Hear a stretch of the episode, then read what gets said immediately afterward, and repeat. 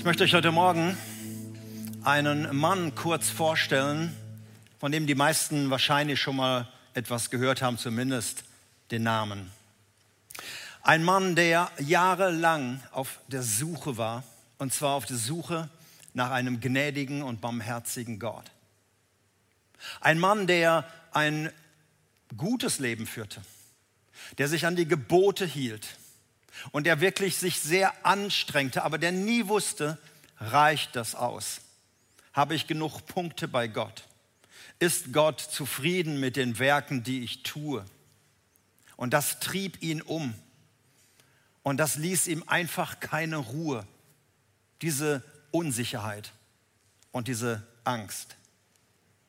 Und dann liest dieser Mann eines Tages oder er studiert den Römerbrief, also den Brief, den der Apostel Paulus an die Christen in Rom geschrieben hat. Und dieser Brief öffnet ihm einen ganz neuen Horizont. Er liest einen Vers in Römer 3, Vers 20. Das ist ein Vers, der so in wenigen Worten sein bisheriges Leben beschreibt, wie er es gelebt hat. Paulus schreibt dort, niemand wird in den Augen Gottes gerecht gesprochen, indem er versucht, das Gesetz zu halten, die Gebote zu halten. Ganz im Gegenteil, je mehr wir das Gesetz kennen, desto deutlicher erkennen wir, dass wir schuldig sind. Und das wusste dieser Mann. Wenn man sich mit anderen Leuten vergleicht, dann kann man denken, ach ja, ich bin eigentlich besser als die andere, so schlimm bin ich nicht dran. Aber er merkte, wenn Gottes Gesetz auf ihn trifft, wenn Gott seine Regeln ihm gibt und er da einen, einen Spiegel sieht, dann merkte er, wow, ich bin rettungslos verloren. Aber dann hat er weiter studiert und dann kommt er zu zwei Versen und die haben sein Leben dann umgekrempelt. Römer 3, die Verse 27 und 28. Da heißt es, können wir jetzt stolz darauf sein, dass wir irgendetwas dazu getan haben, von Gott angenommen zu werden? Nein. Denn es geschah nicht aufgrund unserer guten Taten, nicht aufgrund unserer guten Werke, allein aufgrund unseres Glaubens. Und wir werden durch den Glauben vor Gott gerechtfertigt und nicht durch das Befolgen des Gesetzes. Also nicht durch Leistung, nicht durch Anstrengung, nicht durch Punkte sammeln im Himmel, sondern allein durch den Glauben und nicht durch die Werke. Und das war die große Umkehr im Leben dieses Mannes. Das war die Bekehrung von Martin Luther. Und das war der Start auch der Reformation. Das hat ihn umgetrieben. Deshalb konnte er später sagen, Leute, das glaube ich jetzt, hier stehe ich und ich kann nicht mehr anders. Und das saß so fest in ihm drin. Ich bin gerettet allein durch Glauben und nicht durch Werke. Und dann liest er ein paar Jahre später, er studiert die Bibel weiter, hat sie übersetzt, studiert er den Brief des Jakobus, unser Predigtthema zur Zeit.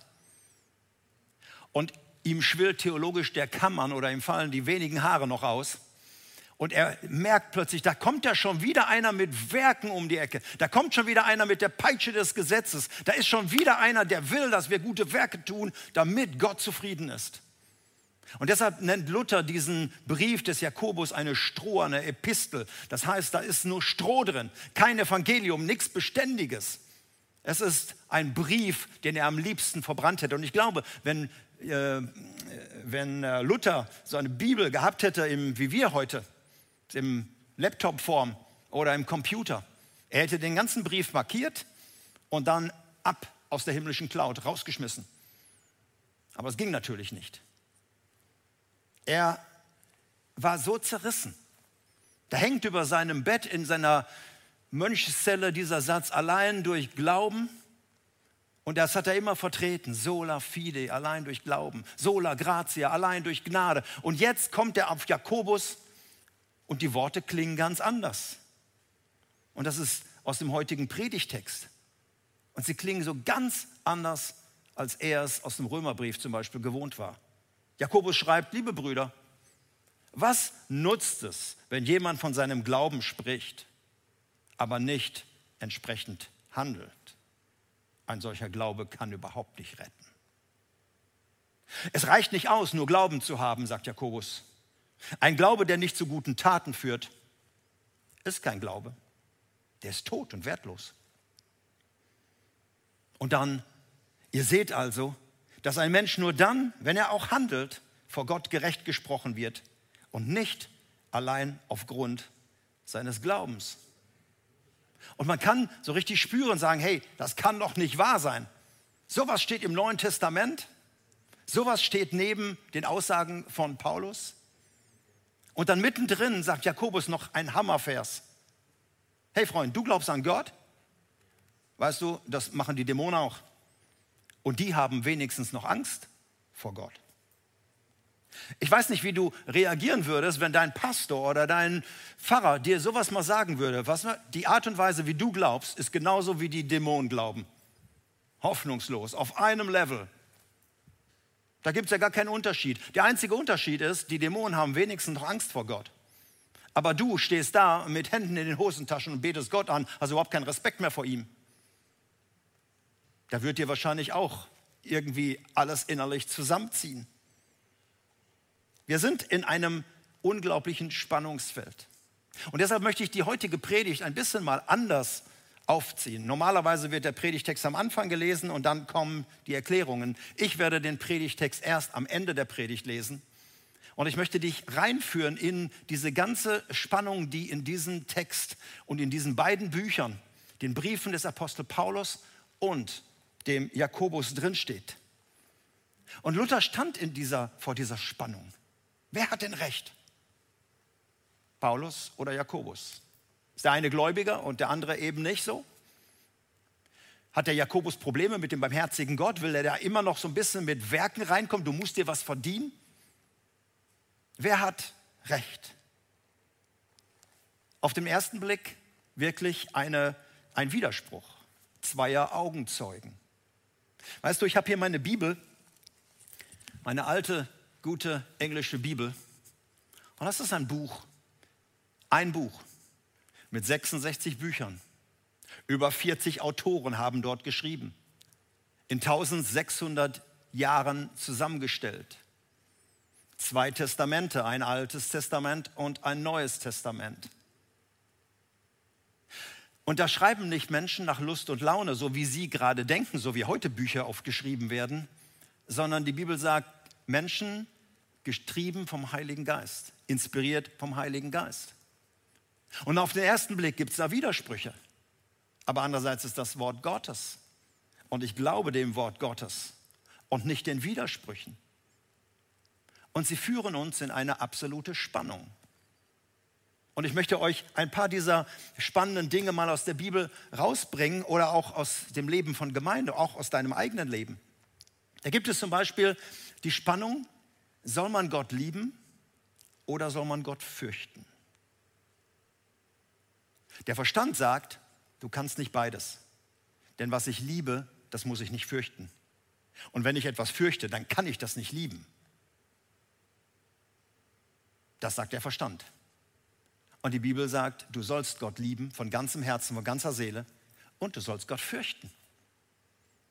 Und da gibt es einen Satz in der Bibel, der lautet, es ist schrecklich, in die Hände des lebendigen Gottes zu fallen. Und das ist ein, ein Vers, der steht im Neuen Testament. Und der passt so gar nicht in unser Verständnis. Und das ist auch eine Spannung zwischen der Liebe Gottes, Gott ist Liebe, und dazu stehen wir, und dem Zorn Gottes. Die Bibel sagt, wer an Jesus nicht glaubt, der bleibt unter dem Zorn Gottes. Auch das ist eine Spannung. Und die einen machen daraus den lieben Gott, die stellen sich nur auf die eine Seite und bringen die Theologie des lieben Gottes, was die Bibel gar nicht kennt. Und die anderen halten Gott auf Distanz und sagen, nee, nee, das ist mir zu heikel. Leben in der Spannung. Und so gibt es weitere Themen. Das Thema Heilung, Wunder in der Bibel. Die einen werden gesund und erleben unglaubliche Wunder und die anderen eben nicht. Wie lösen wir das auf? Hat Gott bei dem einen einen guten Tag, die mag er mehr, und beim anderen hat er vielleicht Wochenende und deshalb tut er nichts? Das ganze Thema Armut und Reichtum. Es gibt Menschen, die sagen, wir als Christen sind Königskinder, deshalb sind wir auch reich. Und sind nicht sozial arm und können uns das auch gar nicht erlauben. Das passt doch nicht. So viele Spannungen. Und diese Spannungen haben wir in Kirchen und Gemeinden, nicht nur in der Bibel. Es ist die Spannung zwischen jung und alt. Wem sollen wir zuhören? Den Alten oder den Jungen? Wie sieht diese Spannung aus? Gottesdienste zwischen Geistesleitung, wo alles Müller, äh, spontan sein muss, und totaler Planung, bis auf die Sekunde genau. Was ist richtig? Was ist falsch? Auch beim Thema Finanzen. Die Spannung, müssen wir auf Gott hören oder auf die Kassierer, was die sagen? Und so kann ich die Spannung auch in dein Leben reinbringen.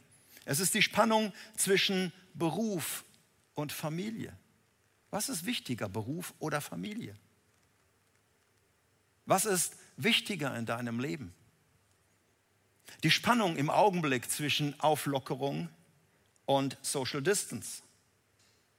Gibt es da Abwägung? Wer hat recht? Die Leute, die jetzt alles über den Haufen werfen und sich wieder zusammentun? Oder die sagen, Leute, es ist einfach gefährlich. Wisst ihr, wann immer wir versuchen, Spannungen aufzulösen, weil ein Leben in Spannung ist nicht so nett und ist auch sehr anstrengend. Deshalb versuchen viele Menschen, Spannungen aufzulösen. In ihrem Leben, in den Kirchen und auch in der Bibel. Aber wann immer wir das tun und uns auf eine Seite stellen und sagen, der hat jetzt recht und deshalb hat der nämlich Unrecht. Dem glaube ich, deshalb glaube ich dem nicht mehr. Wann immer wir das tun, führt es zu neuen Spannungen zwischen Menschen führt es zu neuen Dingen, führt es zu neuen Auseinandersetzungen und letzten Endes zu Kriegen, weil Menschen in Spannungen nicht leben können. Wenn wir allerdings mit Spannungen leben und wenn wir damit umgehen und sie verstehen und darin leben lernen, dann ist das so wie zwei Leitplanken einer Strecke. Wir fahren auf unserem Weg und da gibt es zwei Leitplanken, links und rechts. Welches wichtiger? Beide. Die eine bewahrt uns vor dem Abgrund vielleicht, die andere vor dem Gegenverkehr. Und wir leben mitten in diesen beiden Leitplanken, ohne zu sagen, was richtig und falsch ist, sondern wir leben da drin. Und so kommen wir zu unseren beiden Kontrahenten, die Luther gesehen hat. Wer hat recht? Wer hat recht? Paulus oder Jakobus? Beides im Neuen Testament. Und beide Aussagen scheinen sich zu widersprechen. Und deshalb Spannung aufrechtzuerhalten heißt, zu fragen, was wollten beide ausdrücken? Was war ihre Motivation? Und wem haben sie geschrieben? Wer waren die Adressaten? Das ist wichtig zu wissen. Und dann merken wir, wir können mit dieser Spannung wirklich leben. Paulus, das war ein ehemaliger Pharisäer, ähnlich wie Luther er lebte vom Gesetz her, er tat alles, um seinem Gott Gefallen zu tun, aber er wusste, das schreibt er einmal in, auch in einem Brief an die Römer, in mir wohnt nichts Gutes. Wollen habe ich, aber das vollbringen nicht. Ich habe so viele Ideen, aber ich kann die nicht umsetzen. Also er gibt oft Einblicke in seine Zerrissenheit, auch in seinem Spannungsleben. Und dann war ihm Jesus begegnet vor Damaskus. Das ist die Geschichte, die ich gerade in meinem Podcast Pastor at Home, ich schließe die Werbung, gerade behandle. Und Paulus wurde frei und hat gemerkt, hey, es geht nicht um meine Werke, es geht nicht um Gesetz, es geht nicht um Leistung, sondern aufgrund der Barmherzigkeit Gottes, weil Gott gnädig ist, hat er mich angenommen und nicht, weil ich so gut bin. Und das hat ihn ja freigesetzt. Und deshalb, das schrieb er überall, wo er unterwegs war. Wenn er im Gefängnis war und nicht reisen konnte, dann hat er Briefe geschrieben. Und er schrieb an all die Christen in Rom und in Philippi und in Ephesus, er schrieb an allen diese Botschaft. Und dann gab es eine Gruppe von Christen, von denen hat er gehört, das waren die in Galatien, die waren wieder unter das Gesetz gekommen. Und da merkt man sofort, Paulus, der hat sofort, der hat einen Brief geschrieben, der hat auch noch niemals gegrüßt, der hat auch noch niemals irgendwas Nettes gesagt am Anfang. Er kommt sofort und sagt, hör mal Leute, ihr seid bescheuert. Der Galaterbrief ist in Richtung, hört auf mit Gesetz und hört auf mit Werken. Und ich lese eine Passage mal aus dem Epheserbrief, wo Paulus das, so seinen Glauben nochmal so zusammenfasst. Und er sagt, Weil Gott so gnädig ist, hat er euch durch Glauben gerettet. Also Gottes Gnade, euer Glauben. Und das ist nicht euer eigener Verdienst, es ist ein Geschenk Gottes. Und ihr werdet nicht aufgrund eurer guten Taten gerettet, damit sich niemand etwas drauf einbilden kann. Denn wir sind Gottes Schöpfung. In Christus hat er uns neu geschaffen, damit wir gute Taten ausführen, die er für unser Leben vorbereitet hat. Und dieser letzte Vers, den ich gerade gelesen habe, das ist so das Sprungbrett für den Jakobus und sagt, genau, Bruder Paulus, genau das möchte ich ausdrücken. Und ich habe mir so vorgestellt, ich sitze am Tisch und habe Paulus und Jakobus zu einem Interview. Und gerade hat Paulus dieses gesagt, hey, wir sind geschaffen von Gott zu guten Werken, die er vorbereitet hat. Und jetzt kommt Jakobus rein und sagt, lieber Bruder Paulus, genau das meine ich. Genau das ist mein Anliegen.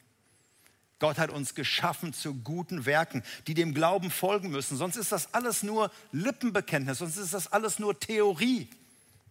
Das Ganze auf dem Glaubensniveau von Dämonen. Die glauben auch an Gott, aber das nützt ihnen nichts. Und dann bringt Jakobus so ein Beispiel und sagt, pass mal auf, stell dir mal Folgendes vor. Es klingelt an deiner Haustür und da steht vor dir jemand, der braucht was zum Anziehen, weil es kalt draußen geworden ist. Der braucht was zu essen und er hat kein Geld. Er kann sich das nicht leisten. Und du, der du die Tür aufmachst, in dir hat Gott gute Werke vorbereitet. Du bist nämlich gerade am Kochen und hast viel zu viel in der Pfanne. Du hast gestern deinen Schrank ausgemistet, um dir neue Sachen zu kaufen und möchtest deine alten Klamotten bei eBay verticken. Und du hast noch gehört, dass es eine Lohnerhöhung gibt, auch noch rückwirkend. Alles gute Dinge. Und da steht jetzt so eine arme Socke vor dir. Und was sagst du ihm? Du sagst, der Herr segne dich und ernähre dich. Der Friede Gottes wärme dich. Und die Freude am Herrn sei deine Stärke, nicht die Freude am Euro. Und deshalb zieh in Frieden, aber zieh. Und Jakobus würde diesem Menschen sagen, du Sausack. Also Luther übersetzt das ein bisschen netter, du Dummkopf. Das kann doch wohl nicht wahr sein. Glaubst du wirklich, dass Gott weiter dir barmherzig begegnen wird, dass Gott dich weiter segnen wird, wenn du so lebst? So ein Glauben, das ist eine Nullnummer für Jakobus. Und er als Trainer hat null Bock auf sowas. Er hat null Verständnis, null Toleranz. Er sagt, es gibt einen Glauben, der ist tot und der bringt keinem etwas. Weder Gott, noch dem, der vor der Haustür ist, noch dir. Es macht dich nur arm und es bringt dich letzten Endes um. Es müssen Werke folgen aufgrund des Glaubens. Und ich sehe im Geiste Paulus nicken und sagen, ja, ja, ja, du hast auch recht. Wie wir miteinander umgehen, wie wir einander behandeln, wie wir miteinander reden, all die Themen werden noch kommen im Jakobusbrief. Weißt du, Jakobus, er hat einfach Sorge oder Angst dass seine Mannschaft, an die er schreibt, dass sie das Spiel nicht mehr verstehen. Dass sie die Taktik nur noch theoretisch im Kopf haben, aber nicht mehr wissen, wie man spielt im Alltag. Und er hat Angst, dass das Spiel verloren geht. Und deshalb wendet er sich an sie zu. Er sagt auch in unserem Text nicht, der Glaube kann dich retten, sondern er sagt, so ein Glaube, wie ich ihn eben beschrieben habe, der nicht zu guten Werken führt, der kann dich nicht retten. Das ist eine Farce. Der spielt sich nämlich nur im Kopf ab, nur in der Theorie. Da bist du ein gläubiger Mensch, aber du lebst als Atheist, du lebst, als wenn es Gott gar nicht gäbe. Und da sagt Jakobus, hey, das, das kann nicht sein. Und beide an meinem Tisch setzen ihre Leitplanken. Der eine, Paulus, sagt, wir sind gerettet aus Gnade, aus Barmherzigkeit, nicht aufgrund von Leistung. Und Jakobus sagt, ja, aber durch diese Rettung müssen jetzt Werke auch kommen. Also müssen auch Taten kommen, dass du einfach merkst, ich muss die Barmherzigkeit Gottes weitergeben. Ich muss die Gnade Gottes weitergeben. Was Gott, wie Gott mit mir umgegangen ist, so muss ich mit anderen umgehen. Und da haben wir keinen Widerspruch mehr drin. Und jetzt verabschiede ich die beiden an dem Tisch. Und ich möchte jetzt gleich den Predigtext lesen zum Ende der Predigt. Jakobus Kapitel 2, die Verse 14 bis 20 und dann noch den Vers 26. Und ich lese es heute mal in einer anderen Übersetzung. So wie damals Luther dem Volk aufs Maul geschaut hat und dann die Bibel übersetzt hat, so gibt es auch heute die Volksbibel. So wie Menschen auf der Straße miteinander sprechen würden. Und ich möchte diesen Text lesen und ihn dir mitgeben in deine neue Woche. Und dass du ihn einfach mal auch mit unterschiedlichen Übersetzungen liest und sagst, jetzt verstehe ich das Anliegen des Jakobus und dich dann fragst, hey, was kann das für mein Leben bedeuten? Ein Glaube, der sich zeigt in den Werken. Ich lese Jakobus 2, ab Vers 14. Leute, was bringt es denn, wenn jemand sagt, er vertraut Gott, aber es hat überhaupt keine Auswirkung auf sein Leben? Zum Beispiel ist da einer bei euch in der Church, der keine Kohle hat für anständige Klamotten und für ein Mittagessen. Und dann kommst du zu ihm und sagst, hey, bist du okay? Hoffentlich hast du genug zu essen und genug zum Anziehen. Sei gesegnet, lieber Bruder. Sowas zu reden ist total unnötig, wenn, es ihm, äh, wenn er ihm nicht etwas anbietet, was ihm wirklich auch helfen könnte. Genauso unnötig ist eine noch so vertrauensvolle Beziehung zu Gott, also Glaube an Gott, wenn sie keine Auswirkungen aufs Leben hat. Dann ist die Beziehung eigentlich tot. Jetzt könnte jemand sagen, manche Menschen haben halt Glauben und andere vollbringen gute Taten. Dem sage ich, ich kann deinen Glauben einfach nicht sehen wenn du keine guten Taten vollbringst. Aber ich kann durch mein Handeln dir meinen Glauben zeigen. Du glaubst, es gibt nur einen Gott? Super. Das glauben die Dämonen auch.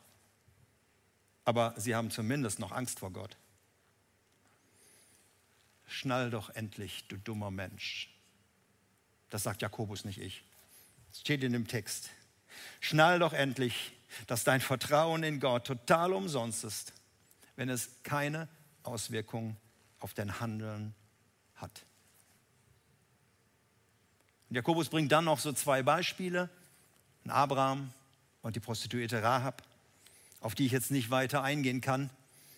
Und der Text, sein ganzer Text endet mit Vers 26. Genau wie ein Körper ohne Seele tot ist so ist dein Glaube tot, der keine Auswirkungen auf dein Leben hat. Ihr Lieben, das ist der Grund, warum viele Menschen Probleme mit Christen, mit Kirche, mit Glauben haben. Sie sehen nicht die Auswirkungen im Leben von Menschen. Sie hören das Gerede von Christen und sie hören viele Dinge, die wir angeblich glauben, aber sie können es nicht sehen in unserem Leben, wie wir miteinander umgehen, wie wir handeln, wie wir andere Menschen behandeln, wie wir übereinander reden und all diese Themen. Und deshalb ist es eine sehr große Herausforderung, in der wir stehen. Und ich glaube, dass Jakobus wirklich mit Gott und auch mit Paulus auf einer Linie ist. Und er sagt, alles, alles, was zu dem Glauben zählt, wie wir unser Leben gestalten, wie wir eben miteinander umgehen, wie wir unser Leben im Alltag leben das sind alles logische Auswirkungen von dem, was Gott in unserem Leben getan hat. Wie Paulus es sagt, wir sind Gottes Schöpfung geschaffen in Christus zu guten Werken, die er vorbereitet hat. Indem es geht um unsere Vergangenheit, es geht um unsere Gegenwart und unsere Zukunft, unser Leben. Die Vergangenheit heißt, ich bin angenommen von Gott. Das steht fest. Und zwar aufgrund von Gottes Barmherzigkeit, von Gottes Gnade. Mein Heute, ich bin gerechtfertigt, versöhnt mit Jesus. So lebe ich. Und mein Morgen, das werden die Taten sein, die Gott vorbereitet. Auch durch die Krisen des Lebens. Wie er mir hilft, dass ich dann gute Taten tun kann, die meinen Glauben demonstrieren, zeigen. Und ich lade dich ein zu diesem spannenden Leben. Christsein ist nicht langweilig. Christsein ist spannend. Und es ist auch ein Leben mit Spannungen. Aber ich lade dich ein zu so einem veränderten Leben. So ein Leben bleibt nicht spurlos. So ein Leben bleibt nicht ungesehen. So ein Leben ist auffällig. Und so ein Leben wollen Menschen sehen.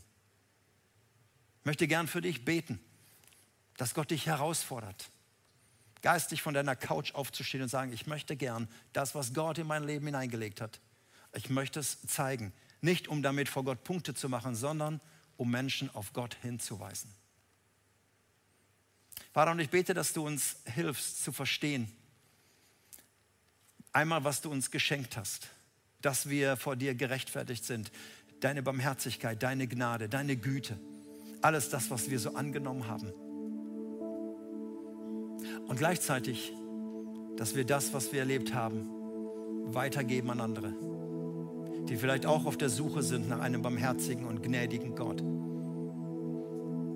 Und dass wir nicht mit unseren guten Werken prahlen und zeigen, wie toll wir sind, sondern es ist einfach Auswirkungen dessen, was du in unserem Leben getan hast. Ich gebe dir diese Worte jetzt ab und ich bete, dass der Text uns ermutigt und stärkt, korrigiert und leitet. In Jesu Namen. Amen.